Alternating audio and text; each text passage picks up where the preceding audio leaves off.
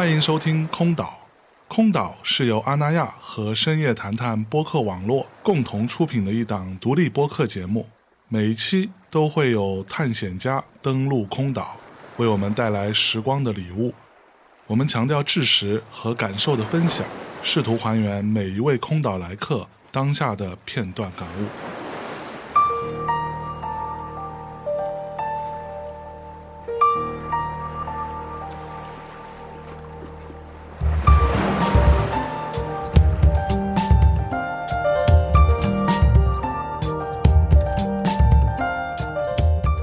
大家好，欢迎光临空岛，我是今天的守岛人象征。那么今天做客空岛的呢是空岛的一个非常重要的邻居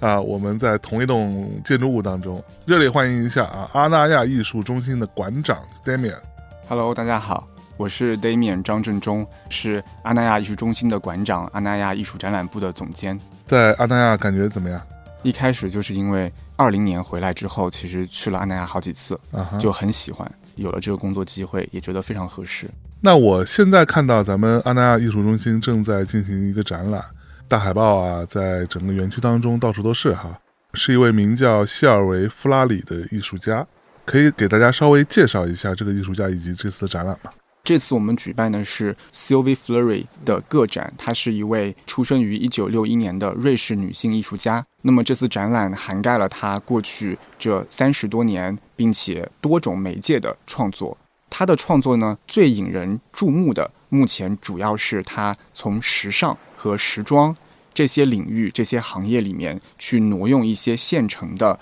无论是符号还是语言，嗯呃，通过一些 twist、一些改变，无论是尺寸上还是呈现方式上等等这样的工作方式之后，对于这个行业以及对于消费主义所进行的一些讨论和批判。那么，这是它摆在前面，我们比较能够一眼看出的。同时，可能也很明显的是，她作为一个女性，他在选择这些产品、选择他挪用的符号的同时，他所对于女性在她那个年代以及持续到今天所处的位置，在社会中的关系等等，也发表出了他一定的看法。其中比较有趣的是，他挪用的不仅仅是商业社会、消费社会的这些元素。还有比较重要的是，他选择了上个世纪下半叶一些以白人男性为主导的艺术运动中一些特别典型的作品，并且将这些作品进行颠覆。那么他选择的这些运动呢，常常是极简主义。这些作品呢，它从视觉上可能是比较单调和枯燥和乏味的，甚至于当这些作品出现的时候，它也是对于波普运动等等是一个反击。但是呢，这些作品之后呢？他又在市场上赢得了肯定和关注，所以他整个也是一个流程和一个过程。他选择了这些作品，然后用他非常女性化的、非常鲜艳的色彩和视觉去进行重演，并且有的时候是比较直接的对抗。一来是对男性和女性的关系持续的一个探讨，那同时也是对于上个世纪这一段艺术史的书写以及理解加入了他本人的一些新的思考。所以这个展览大概呢是把这个艺术家所探讨的这两个问题：消费主义、女性主义，以及它主要使用的一个工作方式挪用，去集中呈现出来。值得一提的是，我们没有去按照时间顺序或者说它的系列主题来测和布这个展览。核心点也是因为艺术家他得知我们这栋楼。它的前身，它刚被设计出来的时候，其实是想要做一个买手店、集合商场的感觉。等等等等等，是吧？对对对，我们这个楼最开始是这个用途，是吧？对，所以它最开始 并不是用来做一个艺术机构。那么这个就很有趣了。对对。那么加上他讨论的话题又是关于消费主义，我们就讨论完，决定说，那么这个展览的每一个空间，我们可以把它按照。一个买手店的逻辑，嗯，也就是说是一个很视觉的、很陈列的，通过视觉的这种美感去吸引人去购买的这样的一个逻辑去布每一个展厅的展览。所以，如果向老师记得，在第一个展厅，它有一个大窗户，那件作品是现成品的鞋子摆在地毯上。那如果我们从这个艺术中心的外面经过，这面窗户很可能真的认为这里面是一个商店，对对对，所以这里面也是特地有玩这样的一个逻辑，并且当你去重新审视买手店、艺术机构，那么我把这两个空间的身份进行转换的时候，其实从某种程度上来说，COV 也是在讨论本身的一个美术馆或者艺术机构，它本身就是在陈列艺术品。那艺术品本身也是商品，它是不是本身就是一个某种形式的买手店？在一个美术馆里面的这种商品流通交易，当然本质上应该没有，但是尤其在中国这个土壤里面，很多非盈利和盈利的界限是模糊的。这样一来的话，它其实有的时候对于艺术机构的是一种机构性的批判，是一种批判性的视角在看艺术机构的存在以及它和这整个艺术产业之间的关系。嗯，各位同学，如果你还没有去看过这个展，或者说你呃还没去阿那亚，那我甚至觉得为这个事儿可以专门跑一趟啊。其实也没有很远，如果你住在北京的话，可以去一趟啊。那我就有一个问题了，就这个展其实从开幕到现在已经过去差不多四个多月，中间呢又因为疫情的关系，所以展期从五月又延到了八月份，被疫情所耽误了，导致的展期的延期啊，这个部分你们会不会非常的痛苦？我觉得经过这两三年在中国麻木了是吧？不叫麻木吧，无论是作为。个人去领导这个机构，还是说作为这个机构本身，它的节奏一定是被破坏的。但是呢，我们可以以一种更加平坦的心态去面对这个破坏。包括这两三年来，在中国现在这样的一个情况下，或许最好的方式就是很平坦的去面对它。那有做线上的观展，我能够理解并且支持这样的呈现，它在特殊的时期它所带来的。无论是广度还是它的及时性所带来的好处，但是可能每个人的性格以及他对自己的机构以及展览的期待不一样。可能我更会觉得，如果说因为这段时间我们必须要暂停，但是我们重新开始的时候，只要有那个足够的时间，我们再去线下和观众们进行沟通和讨论，我觉得也是已经是非常好的结果。所以呢，疫情期间。确实是有纠结，有考虑这一点，但最后决定还是把这个线上观展的可能性提供给大家，但不见得要非常积极主动的去把导览或者对谈都放到线上去，这可能会形成，也会带来一种懒惰性。别人觉得通过线上已经对这个展览了解的差不多了，但事实上是你不通过线下面对着这个作品去讲或者去讨论。这里面的理解的深度和复杂性，我觉得是无法达到的。那你觉得线下它到底所谓的复杂度，或者说不可被替代的那个部分，它到底是什么？首先，我觉得其实已经很老生常谈的，嗯，就是无论是绘画还是装置，还是任何的作品，它都有一个物质性，它都有一个需要在现场去看它和感受它这样的一个最基础的。必要性，我觉得。那其次，就像我刚才讲到的，这个展览，我们的构思，我们的讨论，嗯嗯，当这个作品不在这个空间里面，它不再有这样一个历史的建筑里面发生，以及去观看它的时候，我们关于这个展览的一部分很重要的思考，它就没有办法呈现出来。嗯，其实你知道，我之前跟一些其他的艺术家。或者策展人聊的时候也会碰到这个问题，就是我会觉得我相对比较老派一点，不太喜欢所谓线上看展这件事情。哪怕我自己是拥有还算不错的 VR 设备的人，我也不太喜欢在 VR 的世界里面去弄，你知道吗？就是我会觉得我去过线下，我在线下在一个展品面前，我可以驻足十分钟。但其实你在线上你是不太可能这样的，就他会潜移默化给你带来的那个观展的习惯，就是你我这么说可能有点不太好，但是是比较走马观花式的。他就是，哎，我这看一下，哦，原来是这样啊，啊，厉害厉害厉害，再继续往前走，那会变成这样的一个状态。哪怕是在 VR 的世界里面，哪怕它看起来有点真实，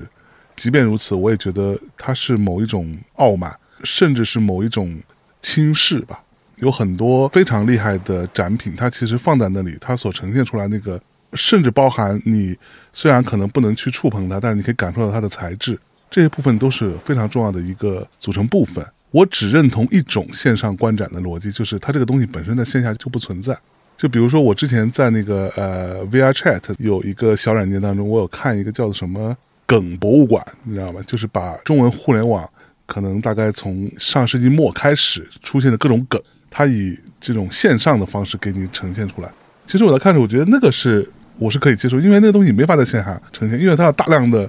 一些非常模糊的动图，有一些那种东西，我觉得哦，这个线上看是很合适的。而它本身就生于线上这对对对对对，所以我个人的一个小小的并不成熟也不权威的建议就是，如果有线下，还是去线下看一下，其实你的感受是会不一样。就包括我我们这次在阿那亚，其实我看到很多年轻人，他们都来看这个展。我不能确定他们每个人都能够从观展的过程当中获得一些什么，但是我相信，如果他们没有来的话，他是基本上不太可能获得一些什么。好，那说到线下展，我又有一个小问题。那我在这里并没有 judge 的意思啊，就是很多网红会去各种展览里边去拍照、打卡什么之类的，对吧？那这种情况，你们作为主办方、作为策展方，那你们会有一定的介意吗？或者说抗拒这样？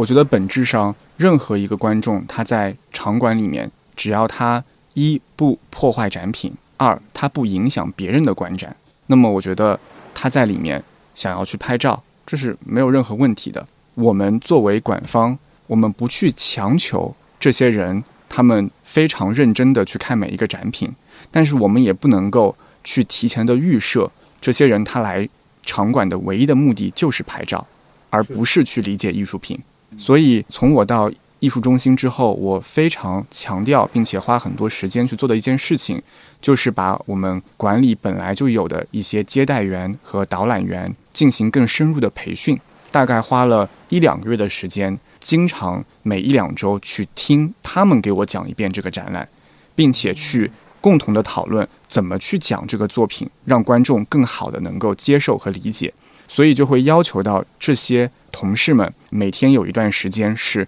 站在展厅里面，并且带着导览牌，前台也会提示，你可以随意的去跟他们聊天，问他们问题。他们在场馆里面听到别人在讨论或者表达出非常困惑的表情的时候，可以主动的去提供这个服务，是一种比较随意的导览服务。我自己在阿那亚的一周。每一天最少一个小时，最多一整个下午，也是这样站在展厅里面的，就是一个导览牌。在这样的过程中，其实我们就和所谓的很多网红有沟通。你会发现，他们其实也是觉得自己和展览之间有屏障。但是如果你给到他一个非常平等的对话的可能性，嗯，他们是会愿意听的，啊并且呢，他们会给出一些他们的想法，有时候还蛮新颖的。哦，对，所以我觉得从这点上来讲，不取决于他们的目的是什么，而取决于我们作为一个机构，我们如何平等的看待他们，并且用一个开放的心态给到他们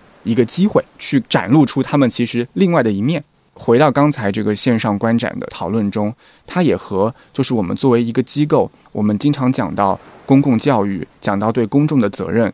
那我们到底关注的点是什么？其实你线上观展一个很重要的点是广度，好像说我辐射到越多的人群，似乎我的这个公共的责任就做得更好。但是也有一种可能性是，我不去追求我的广度，我追求我的精度，我每一个我能够对话到，我能够见到的观众，我让他每一个体验更深入、更复杂、更多样。或许这也是一种方式。所以可能我个人更倾向，并且我从这种工作方式中得到更多的回馈、反馈和想法、灵感的是后一种。所以我会宁愿该延期延期，但是我还是给他足够的时间去做线下的这一部分工作。嗯，那其实很多人啊，就包括我自己，有的时候会有这样的问题，就是我在去看一个展之前，因为各种原因，但是这当中大多数都是因为懒惰。我想，我并没有对于艺术家或者这个展览的背景资料有那么多的了解，甚至我都对这个艺术家的了解是不够充分的。那这样的话，我去到现场也是可以欣赏作品的吗？或者说，所谓的看不看得懂这件事情到底重不重要？我们先比如说具体的谈这个展览，呃，我认为它不重要。为什么呢？因为它和艺术家本身的工作方式是很相关的。如果我们去和他聊天，我会发现，虽然说他对最后的视觉呈现是有一个很精准的要求和把控，但是他整个的创作方式和过程，他的灵感来源，他怎么去跟别人工作，其实是一个非常随性和潇洒的，并且有时候我们去问他要一些作品的解释和说明，是一个相对漫长的过程，因为他并不觉得需要有这么多的解释和说明去讨论他的作品。当我们在看这个艺术家作品的时候，我相信不管是很勤奋的还是很懒惰的，你第一眼一定能够从商品、女性等等这几个大的方向有所感受。可能或许这就够了，对于一部分观众而言。但是对于真正想对艺术有所体悟和了解的观众，那我只能说，我用刘瑜在他的《比较政治学三十讲》的那个播客节目里面非常直白的一句话，就是说，在求学的过程中，可能百分之九十九的时间都是枯燥，只有那百分之一是惊喜。我觉得看艺术是一样的，看艺术展览和艺术作品，它不是一个可以偷懒的过程。对了，那这个艺术家，呃，希尔维老人家是吧？在中国这是第一次比较大型的机构的个展。那你之前对这个艺术家的理解是怎样的？以及你在真的开始做这个展之后，你跟他沟通啊，包括这个展最终展陈出来，你对他的一个理解或者看法有没有什么改变？首先，通过这个展览，是对他的职业生涯有了一个更全面和更多样的了解。那其次呢，是对于他所开始做艺术的九十年代那个时候的那个时代的风貌，以及他在那个时代所做的事情的冲击力，有了一个不一样的理解。嗯，其实这个也是做这个展览的过程中的一个问题和困难。对于 COV 这样的一种创作方式，在今天可能并不惊人，是一个常见的工作方式。但是他这样的工作方式在九十年代。他当时在纽约和欧洲之间，啊，先在纽约求学，然后回到欧洲。当时整个的欧美是有一个小的经济衰弱的过程。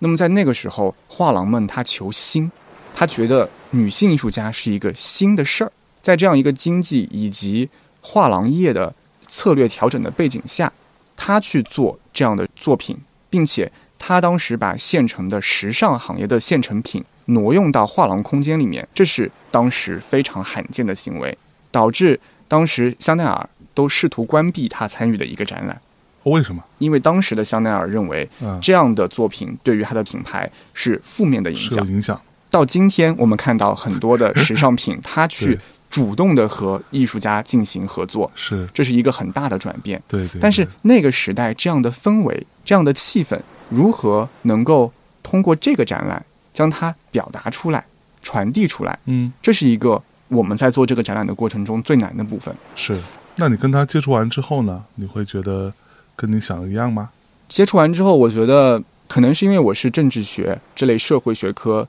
背景出来的人，呃，我可能对于很多的艺术家，对于很多的艺术创作，都是以一种非常相对比较严肃和学究性的研究性的视角去看待。但是，当你突然和 Sylvie 这样的一个看似很随性的艺术家，很潇洒的艺术家进行合作的过程中，你会发现这样的一种创作姿态和创作方式，对于那个年代而言很独特的，它甚至是今天这个年代很缺少的。像这样的东西，我觉得是很宝贵和珍贵的，并且是想呈现给大家的。那你觉得女性艺术家性别这件事情是她的一个很重要的标签吗？没错。而且我们这次展览也做了一个小心思，就这个呢，和刚才我提到的，对于她而言，每一个人能从她作品中，比如说展览里面有一件是她挪用了 Donor Judd 这位很著名的极简主义艺术家的作品，在上面放置了一些很生物形态的、很柔软的形状的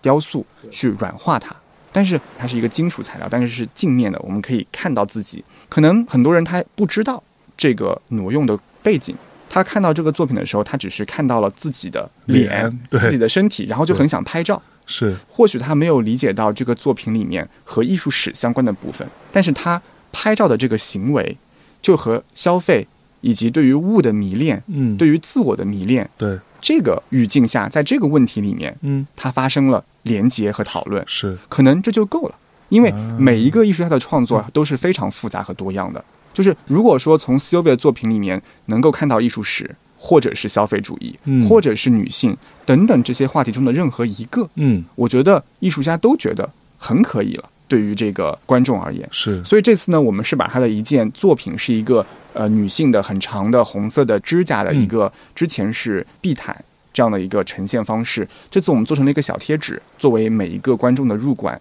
凭证。我们没有去解释这是不是一件作品，嗯我们也没有去解释这个握拳它意味着什么，它有什么背景。对，但是呢，就看观众他能否体会到，是，并且呢，我们好像在潜意识中让所有的观众在不自觉中加入了一场团结运动。啊。啊、而我觉得这样的一种潜移默化的，或许并不直接和观众的关系，嗯。可能是和这个艺术家本身的创作逻辑嗯。是更贴近的。是这个我是能理解了，但是艺术家有一句话说，在当今世界，如果你不是一个女性主义者，似乎就不可能作为一名艺术家了。这句话怎么理解？我觉得可能要放大了来理解。嗯其实他这里所谓的艺术家，艺术家只是作为一个个体的一个身份。我觉得他更多的就是在说，在今天的这样的一个对于女性或者更多元的性别认同等等嗯方面的讨论的背景下，作为一个个体，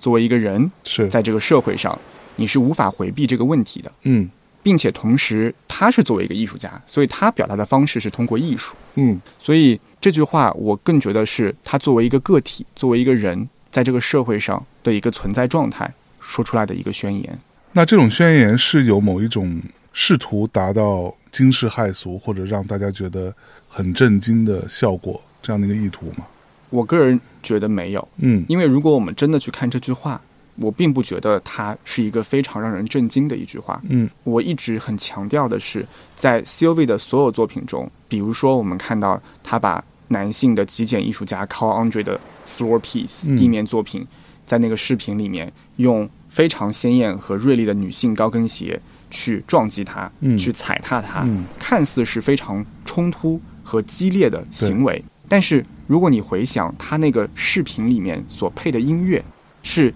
非常欢悦的，是。你延续到他所有的作品里面都笼罩着幽默，所以嗯我一点都不认为 COV 他在创作的时候，他的意义是 shock，是去惊讶到别人。对。我觉得不是，嗯。他一直是在去用一些克制，或者是用幽默把这些冲突给裹挟起来，让人们在一种更加轻松的氛围中，不带着一种被攻击或去攻击的心态嗯嗯。去讨论他想我们去思考的问题。是。其实你知道我在看展的时候，我有一个相对比较个人的一个感受，我是觉得它会比较明显的让我能够体会到，作为一个女性，她有那种其实像我们这种脏直男们所完全没有的那个特质，就是非常坚韧，她有她非常坚强的那一面，非常坚定的那一面，又有女性才特有的那种非常柔软的、非常漂亮的那一面。就这个东西是让我觉得非常非常奇妙的。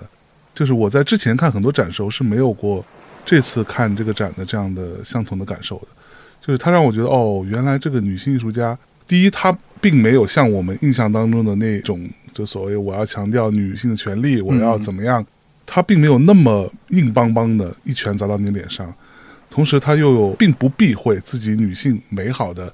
或者说甚至在今天的语境下。有那么一丢丢让人那些比较极端的人觉得说啊，你这是不是在强化一个女性的刻板印象啊？女性就是要鲜艳的，就是要美的。然后我在想，这个是非常难得的事情，因为女性的美难道是一种错吗？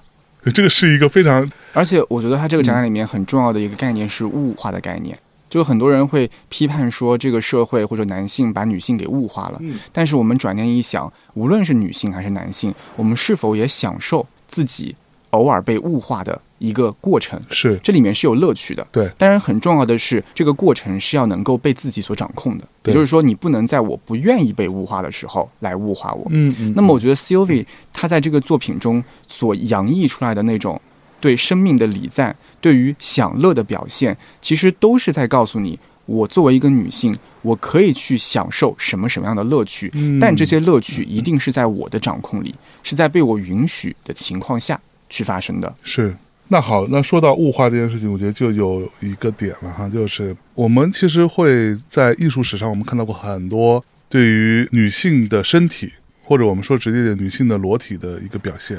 我们之前就比如说我小的时候，我从小学美术，然后我其实是没有觉得这个是一种是什么问题，对吧？我甚至觉得它就是因为它就是美，我看到一个雕像，一个非常漂亮的丰满的女性的身体，跟我看到一个非常形容枯槁的老头的身体，在我看来都是美的。但是到今天的社会语境下，那就会有人说，那这个就是某一种物化女性，对吧？甚至包含现在有大量的在游戏当中，像我是一个非常爱玩游戏的家伙，那游戏里边的女性角色或者女主角，你也不能太美，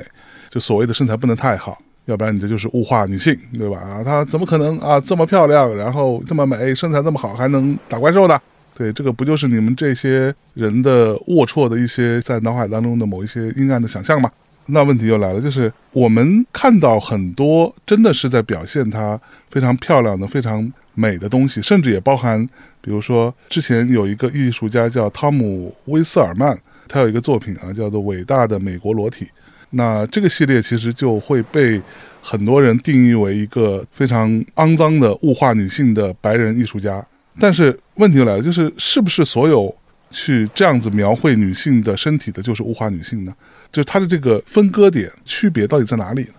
刚才你提到 Tom Westerman，他确实当时有一批人在批评他。说他是物化女性，但是当时最捍卫他和支持他的，其实是当时布鲁克林美术馆的馆长，是一位女性。她认为她从 Tom Westerman 的作品中看到了他对于女性享乐主义的一种赞扬和一种支持。今天呢，我们去看一个作品，它到底对女性的态度如何？我认为，甚至都有观众可能在看 Sylvie 作品的时候，认为它是反女性主义的。这都有可能，对艺术的解读是非常多样的。那么，如何能够对一个作品相对更加精准的解读？这就回到刚才我们聊的偷不了懒。我们经常说当代艺术是视觉艺术，这个有一定道理，但是它就迷惑了，似乎觉得所有的作品我只要看，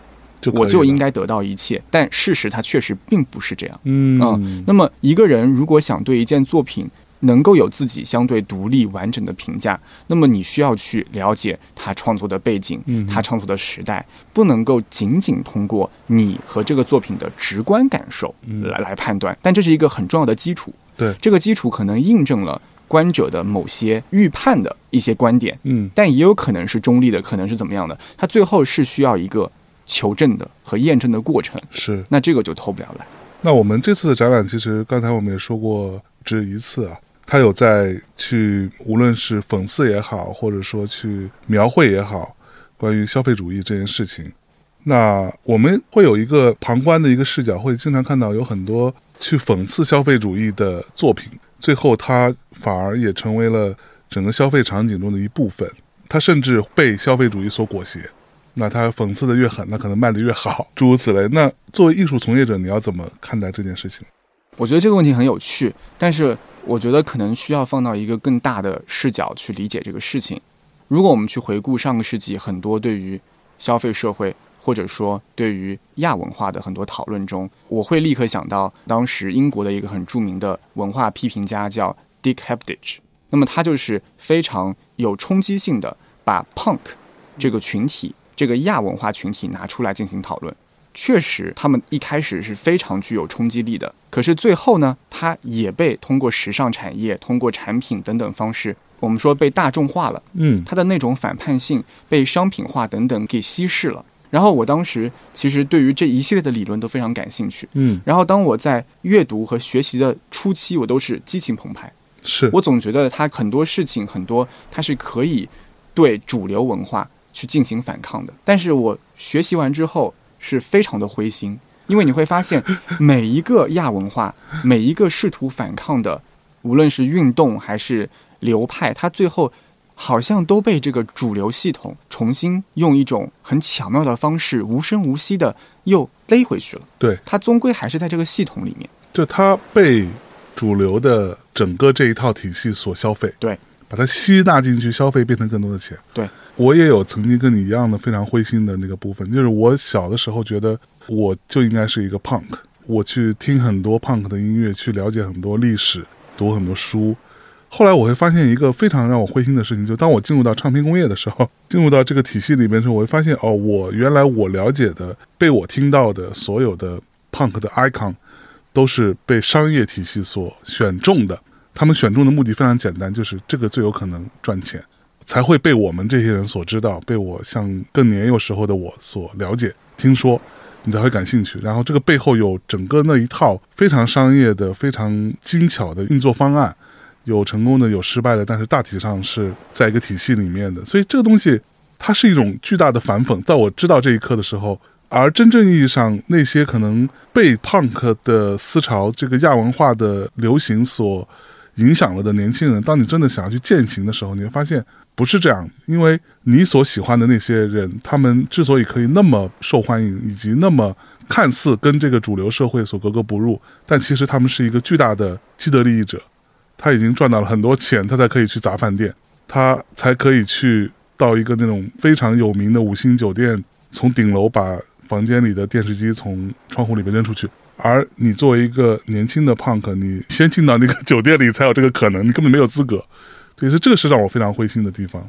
这个事情本质上是一个非常大的问题。嗯它就是上个世纪伯明翰学派嗯和法兰克福学派所在争论的一个核核心焦点，就是在这个系统，在这个主流文化它非常笼罩性的让你出不去的情况下，我们作为个体到底是被动的还是主动的？嗯，我们是否有这个主观能动性去跳出这个系统？然后你会发现，这些研究者尽管他认为我们个体是有主动性的，嗯但是你会发现我们跳不出去。是我们怎么着都还是在这个系统里面。那这个问题就很大了，就是当我们面对这样的一个困境的时候，我们作为个体，或者我们作为在某个职业里的人，我们怎么去面对它，怎么去对它工作？但是我觉得，对于艺术家而言，这是某种程度上是非常有趣的一个点。嗯就比如说 Sylvie，他作为一个艺术家来讨论这些消费主义的问题的时候，嗯他更多的是观念先行。我们说他更多的在这个层面上是一个像是一个观念艺术家。那么，当我去做一定的反叛，而这个反叛它最后似乎又被系统给吸收了，这样的一个过程，或许并不是被所有人直接看到的。他作为一个艺术家，他把这个过程展示出来，作为一个反叛，而这样的一个反叛，可能在市场上把他自己的这个行为也被吸收进去了。那这可能就是这个作品真正完成的地方。它可能并不是在于我呈现了别的东西，那个闭环给呈现出来是这个艺术本身。或许这件观念艺术作品，它的核心逻辑是看我自己又如何被裹挟。这个可能是作为一个艺术家，尤其是比较观念性作品的时候，我们经常会去讨论的，就是他的这个作品的发生，可能完全游离于作品的物质性，或者说这个作品它所呈现的空间之外，甚至于不在这个展期里面，甚至于在他这个艺术家身后。这就是观念作品有意思的地方，它有这样的一个或许可能会很长期的一个去反复观看它的过程。我会觉得艺术家他在面对这个事情的时候，他比普通人有了一个更好的和自己以及和这样一个社会现实。我觉得作为个体面对这样大的现实，不知道如何去应对它。但是艺术家他从某种程度上，我觉得很幸运，嗯嗯，他们是幸运的，他有这个作品，他通过这个作品本身的命运，就像艺术家自己在一段引言里面说，他认为他是一个萨满，给所有的作品赋予了形状。是但这个作品之后，他的命运，他如何重新介入这个自己作品本身，重新介入他做出的思考，这个已经不是他所能控制的。嗯，但是那可能是他这个作品真正完成的时候。哎，那无论是消费主义也好，或者说环保、女性主义，whatever，是吧？就是各种各样的主题。我自己的一个小小的困惑就是，大差不差，大家这么多年会有一些主题是很多艺术家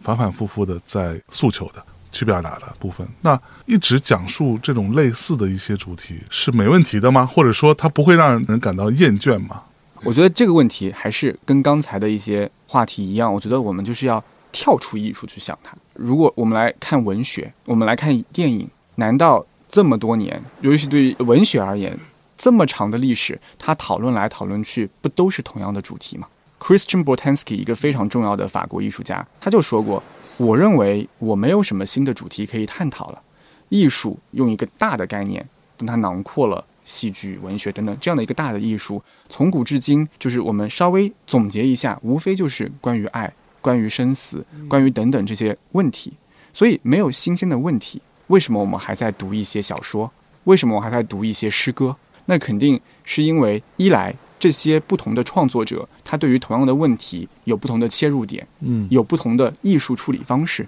二来，不同的问题，它在不同的时刻，在不同的社会，它可能会有不同的迫切性嗯，和紧迫性和反思性。是所以，不仅仅是最近，我觉得我们作为人，或许永远就是这些话题了。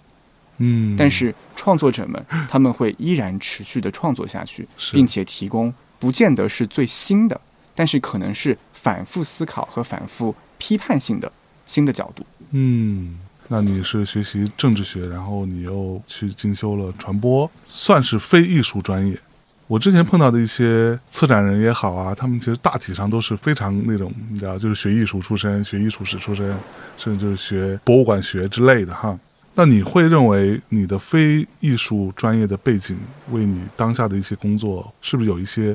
带来独特的视角的可能性呢？我倒觉得不一定是独特，嗯但我觉得它给我提供了一些非常坚实的基础，无论是从理论、从研究方法、学习方法等等方面。其实我最开始选择艺术，也是因为既然我是一个相对比较通识的教育背景，然后我就会发现我对很多话题都非常感兴趣。你会发现艺术家他们也是对很多话题非常感兴趣，并且我会发现可能通过当代艺术，它能够满足我对于很多不同的学科、不同的话题去进行探索的一种基本的欲望和可能性，并且还会迫使我去探讨和学习一些本身我可能不感兴趣的，嗯。比如说线上、呃科技 这些，可能一直在我的个性和喜好中是比较游离的和偏远的。嗯，但是当你进入到这个领域中，你看到艺术家从他们不同的角度去探讨和讨论的时候，你也会对这些学科、对这些问题有新的认识和理解。我觉得这个是很重要的。那你也在法国的画廊工作，然后你也在中国的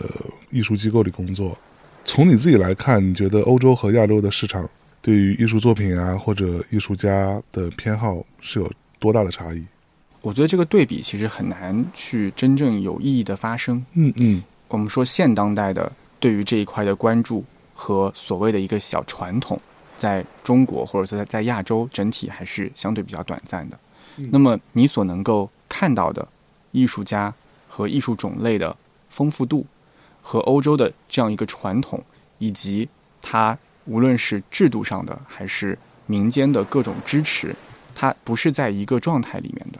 你不能够假设说，目前的亚洲的藏家群体或者说市场似乎对某一类艺术家或者说作品有一定的推崇，这代表了这个地区的品味或倾向。这取决于这个地区的人他本身能够接受到的讯息的广度，这个破是多少，是什么样的，他或许只能够在这个里面选。所以，这个全球化所谓的信息的流通，确实是透明了很多，但是呢，它还是有非常明显的阻碍。而我觉得，对于艺术这个非常明显的阻碍，就是当一些艺术家、一种作品，它就是无法实体的在国内被看到，就是说我这个亚洲，我这个中国，我所能够去欣赏或者说选择的这个广度本身就小很多，所以我不觉得有一个宏观性的两个区域之间的这种区别，因为这种所谓的区别本身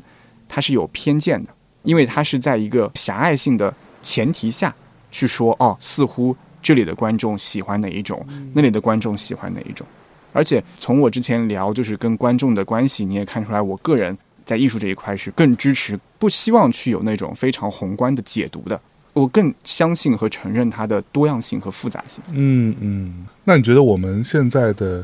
中国的展览资源，包括说我们的整个的所谓看展的这个市场，是有在变好的吗？整体上我，我觉得目前国内的看展的丰富度和多样性，它处在一个有一些停滞和混乱的阶段。它可能从前面几年非常的国际化进入中国的那样一种很繁荣和多样的景象，慢慢的变得有一些固化、简单化，并且这个乱象它和很多商业嗯和很多艺术市场的逻辑以及关系，呃，越来越交缠。但是我可能不想把这这样的一个现象和其他任何一个地方的阶段，呃，去进行一个阶段性的对比。我会相信这是中国这个艺术生态，它在自我发展过程中，他可能就无法绕开的一段故事。可能就像我们做在做很多事情的时候，他就是必须得有失败，就是必须得有试错，就是必须得在看似繁荣的表面下，让自己去认知到这里面的问题，是，然后再去做改变。所以你还是充满信心的，你相信明天会更好吗？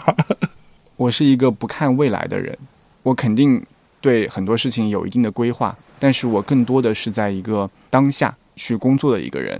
尤其是在现在，呃，我觉得中国以及国际的很多状态下，或者说以我个人的经历各方面，我觉得从我这个个案来讲，去做一个对未来的预览，嗯，或者说展望，可能不是有意义的，可能就是保持一个相对稳定的节奏和专注度，然后去应对每一个时代、每一个时刻它可能会发生的转变，慢慢的这样的去前进。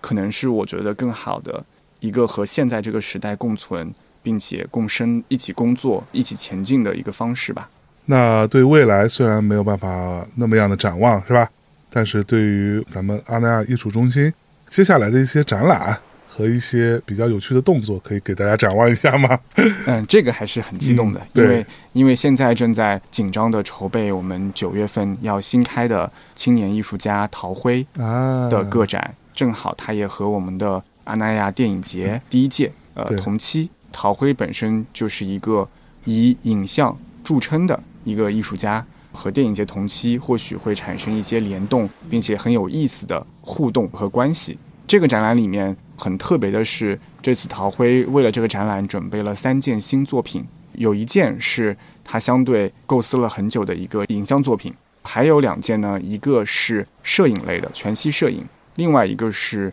雕塑，其实从媒介上来讲，一定程度上颠覆了很多人对陶辉的作品的认知。嗯啊，另外一个方向呢，就是说陶辉他的影像呃视觉性的东西一直是很受大家讨论的，但是他作品中其实有很多的文字对白都是他自己亲自写的，并且他自己也有写小说、写博客的习惯，是，所以他作品中也有其实非常文学性的层面和语言性的。所以这个展览可能也想把这一面给呈现出来，并且陶辉从一五年的尤伦斯的个展之后，还有很多的新的作品是在非常好的，但是他是在一些群展中慢慢的出现。作为一个还比较年轻，但是毕竟也有十年以上的一个创作生涯的一个预展而言，他在这个阶段，我觉得也是很需要一个简单的梳理，让大家看到这段时间以来他所持续性的是在做哪些线索的事情。所以对这个展览还是很期待的。是，各位同学，如果你有一个夏日或者说夏末秋初出行的计划，可以去到阿那亚来看一下这个展。到那个时候，如果不出意外的话，我们的空岛的试营业也会开始。大家也可以看完展之后，走到我们阿那亚艺术中心的三楼，也可以跟我们面基一下，聊聊天，来感受一下我们的空间。那差不多，我们今天。空岛非常开心的迎来了一个新朋友啊，那也跟大家聊了一些。我觉得对于我个人而言呢，也是拓宽了一些思考的宽度，也让我有了一些不一样的看法，学习到很多东西。感谢大家收听这期节目，感谢 Damian，那我们下期再见，拜拜。